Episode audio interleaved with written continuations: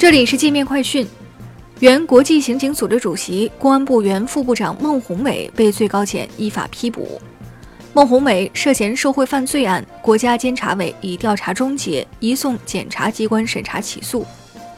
经查，孟宏伟不按规定报告个人有关事项，公权私用、滥权妄为，肆意挥霍国家资财，家庭生活奢靡，利用职务影响为妻子谋取职务，还纵容妻子利用其职权搞特殊谋私利。